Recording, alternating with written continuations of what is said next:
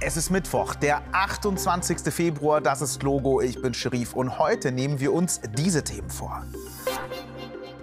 Wieso haben diese beiden Sportler jetzt einen besonderen Preis bekommen? Weshalb wird gerade viel über Taurus diskutiert und was ist das überhaupt? Und warum braucht die elfjährige Jana jeden Monat Hilfe von Ärzten? Hallo bei Logo. Dass ich in Sport nicht wirklich gut war, daraus habe ich nie ein Geheimnis gemacht. Deswegen ging es mir da ehrlich gesagt auch nie ums Gewinnen. Bei richtig guten Sportskanonen und bei erwachsenen Sportlerinnen und Sportlern sieht das Ganze etwas anders aus. Die geben wirklich alles, um zu gewinnen. Doch bei aller Liebe zum Gewinn, das Ganze sollte fair bleiben. Ganz besonders faire deutsche Sportlerinnen und Sportler werden deshalb jedes Jahr mit dem Deutschen Fairplay-Preis ausgezeichnet. Und jetzt steht fest, wer den Preis dieses Jahr bekommt. Es ist Andreas Wolf, Torwart der Handballnationalmannschaft und einer der weltbesten Handballtorhüter. Ausgezeichnet wurde er unter anderem für eine Situation bei der Handball-WM 2023 im Spiel gegen Algerien. Der algerische Spieler versucht ein Tor zu werfen und es scheint, als ob er auf den Kopf von Andreas Wolf zielt. Das ist im Handball verboten und wird bestraft mit einem Platzverweis für zwei Minuten. Andreas Wolf winkt gleich ab. Das war kein Foul. Der Ball hat zuerst seine Schulter getroffen. Die Schiedsrichter akzeptierten das. Der algerische Spieler wurde nicht bestraft. Das war super fair von Andreas Wolf. Wir haben uns in Ingelheim mal umgehört. Was bedeutet Fairplay für euch? Dass man mit anderen fair spielt und dass man nicht so andere fault und so. Nett sein, helfen den anderen, wenn sie sich verletzt haben. Also nicht betrügen, nicht, also ehrlich sein. Mir wäre es wichtig, weil ähm, bei Fußball zum Beispiel, dass man nicht sich einfach hinschmeißt und so tut, als würde das wehtun. Auf jeden Fall auch die Regeln befolgen, die ist ja zum Beispiel im Handball dribbeln und nicht einfach mit dem Ball durchrennen. Dass man sich entschuldigt, dass man nicht äh, mit Absicht jemand wehtut und dass man nicht beleidigt. Und das ist Johannes Flors. Für ihn gab es einen Sonderpreis und zwar als fairer Sportler mit viel Mitgefühl. Johannes Flors hat eine Behinderung. Mit 16 Jahren wurden ihm wegen einer Krankheit seine Unterschenkel amputiert. Seitdem läuft er mit Prothesen. Er ist Olympiasieger, Weltmeister und Europameister. Für diesen Moment gab es keine Medaille, dafür aber den Sonderpreis für Menschlichkeit und Mitgefühl. Kurz vor dem Finallauf über 400 Meter bei der Weltmeisterschaft 2023 tröstete ein Läufer aus den USA. Die Prothesen des Sportlers zerbrachen beim Warmlaufen. Andreas Wolf und Johannes Flors, zwei außergewöhnlich faire Sportler mit viel Mitgefühl. Kommen wir zu einem ganz anderen Thema. Seit Monaten und vor allem in den letzten Tagen wurde hier in Deutschland viel darüber diskutiert, ob Deutschland der Ukraine eine ganz bestimmte Waffe, die Taurus heißt, liefern sollte oder nicht. Jetzt muss man dazu sagen, Deutschland unterstützt, wie andere Länder auch, die Ukraine bereits mit Waffen, damit sie sich gegen den Angreifer Russland verteidigen kann. Taurus an die Ukraine zu liefern, wäre jetzt also nichts komplett Neues. Warum es trotzdem darüber Streit gibt, das klären wir gleich. Erstmal gucken wir uns an, was Taurus eigentlich so besonders macht. Taurus. Damit ist eine ferngesteuerte Waffe gemeint, die sehr weit fliegen kann, bis zu 500 Kilometer. Taurus wird vor dem Start programmiert. Die Ziele, die getroffen werden sollen, werden also eingegeben. Zum Beispiel Treibstoff- oder Munitionslager. Taurus kann die Ziele ansteuern und damit Sprengstoff zerstören. Von den Gegnern ist Taurus nur sehr schwer zu entdecken und abzufangen. Das ist auch einer der Gründe, warum die Ukraine Taurus unbedingt haben wollte. Deutschland und die Politikerinnen und Politiker hier bei uns, die am Ende ja auch darüber entscheiden, sind da allerdings nicht ganz einer Meinung. Es gibt da welche, die dafür sind, Taurus zu liefern und welche, die dagegen sind.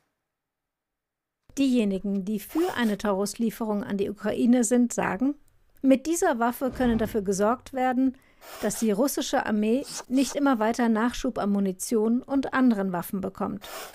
Der Taurus könne russische Anlagen, wie etwa Munitionslager, gezielt anfliegen und zerstören. Andere sind dagegen, dass Deutschland die Tauruswaffen an die Ukraine liefert. Dazu gehört auch Bundeskanzler Olaf Scholz. Die Gegner befürchten, dass sich der Krieg dadurch ausweiten könnte. Denn weil Taurus weite Strecken überwinden kann, könnte Russland finden, dass sich Deutschland mit der Lieferung zu sehr einmischt. Also, weil Taurus eine so mächtige Waffe ist, wird über deren Einsatz viel diskutiert. Tja, und jetzt hat Bundeskanzler Olaf Scholz, der dagegen ist, entschieden, dass Taurus erstmal nicht an die Ukraine geliefert wird. Übrigens unterstützt Deutschland die Ukraine mit weitaus mehr als nur Waffen. Wie genau, das könnt ihr euch jederzeit online bei uns auf logo.de durchlesen. Schnupfen, Niesen, Husten. Das hat ja jeder von uns schon mal. Richtig schlimm ist das alles aber nicht. Meistens ist eine Erkältung nach ein paar Tagen wieder weg. Es gibt allerdings Krankheiten, die nicht so einfach und auch nicht so schnell weggehen. Manche sind zum Beispiel so selten, dass Forscherinnen und Forscher nicht genug über sie wissen, um sie irgendwie heilen zu können. Das ist natürlich ein Problem. Um darauf aufmerksam zu machen, gibt es jedes Jahr am letzten Tag im Februar, also morgen, den Tag der seltenen Krankheiten. Die elfjährige Jana hat eine solche seltene Krankheit. Trotzdem versucht sie ein ganz normales Leben zu leben. Wenn Jana Hip-Hop tanzt, sieht man ihr ihre Krankheit überhaupt nicht an. Dabei fehlt ihr ein wichtiger Teil des Blutes. Ich habe eine Krankheit, die heißt Diamond Black Fan Anemie. Ja, mein Körper kann anscheinend nicht so viele Blutkörperchen produzieren und deswegen bräuchte ich Hilfe von den Ärzten. Diese Blutkörperchen sind dafür verantwortlich, dass alle Teile des Körpers ausreichend mit Sauerstoff versorgt werden und gut funktionieren können.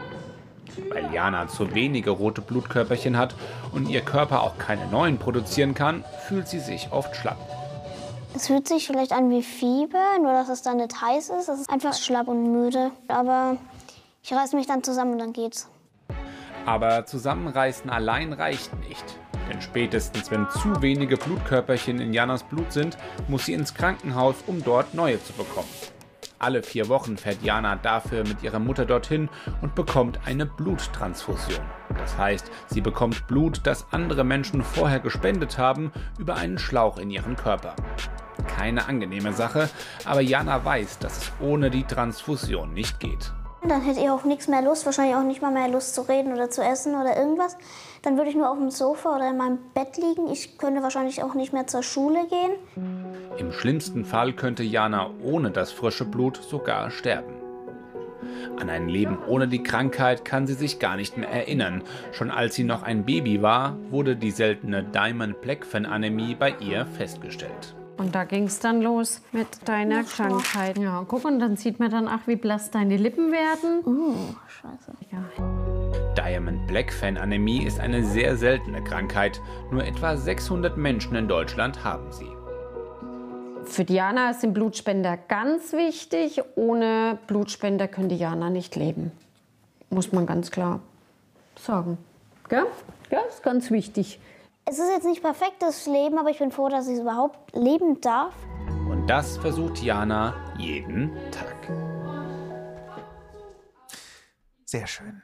Das war jetzt übrigens nur ein kleiner Teil aus einem viel längeren Film. Wenn ihr mehr von Jana sehen und mehr über sie erfahren wollt, dann guckt euch unbedingt mal die Pur Plus Folge Ich brauch dein Blut an. Die findet ihr jederzeit online in der Mediathek. Und jetzt zum Sport. In Estland finden gerade die Biathlon-Jugend- und Junioren-Weltmeisterschaften statt. Da treffen fast 500 junge Biathletinnen und Athleten aus 38 Ländern gegeneinander an. Auch junge Biathleten aus Deutschland sind dabei und bisher lief es für sie richtig gut. Mit sieben Medaillen liegen die Deutschen nämlich im Moment im Medaillenspiegel auf Platz 1. Eine dieser Medaillen holte die 15-jährige Melina Gaub. Und zwar mit der Startnummer 56 beim 6-Kilometer-Sprint.